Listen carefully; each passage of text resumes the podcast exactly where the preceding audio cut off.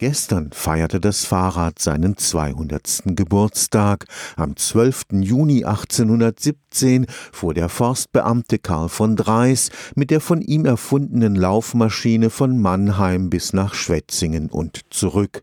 Zum Erstaunen der Zeitgenossen war er dabei deutlich schneller als die Postkutsche. Damit beginnen 200 Jahre eines beispiellosen Triumphzuges des Fahrrads, eine Erfindung, die sich ständig sich neu erfinden sollte und die mit dem Elektrobike gerade den neuesten Boom erlebt. Begeistert berichtete damals die lokale Presse über die Ausfahrt des Erfinders.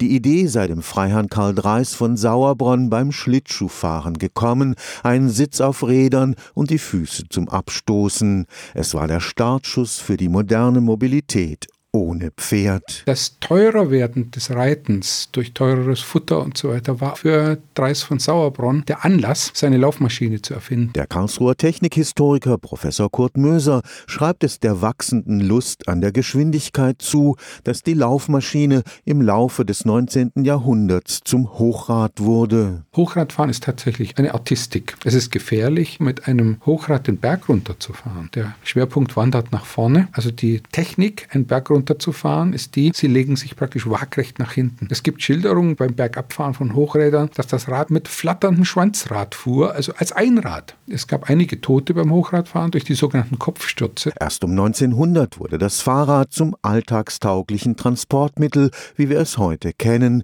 und prompt wurde es von den Frauen entdeckt. Die Frauenemanzipationsbewegung hat eine sehr große Rolle gespielt. Frauen wurden selbstständiger, konnten alleine Touren machen. Junge Mädchen sind ihren Aufsichtspersonen davon geradelt. Es gab natürlich auch andere Folgen. Der Fahrradflirt, dass junge Männer mit jungen Mädchen weggefahren sind, war auch so ein Topos in der Literatur. Nach 200 Jahren erfindet sich das Rad gerade wieder einmal ganz neu. E-Mobilität siegt zurzeit nicht beim Auto, sondern beim Zweirad. Der Zweirad ist der wirkliche Boomer und Profiteur der E-Mobilität. Aber das wird so in den Diskussionen zwar behandelt als Phänomen, aber man konzentriert sich immer so sehr, dass wir jetzt unsere Mobilitätsform über das Auto ändern müssen. Wir sind gerade dabei, unsere Mobilitätsform über das alltagstaugliche E-Bike zu ändern. Stefan Fuchs, Karlsruher Institut für Technologie.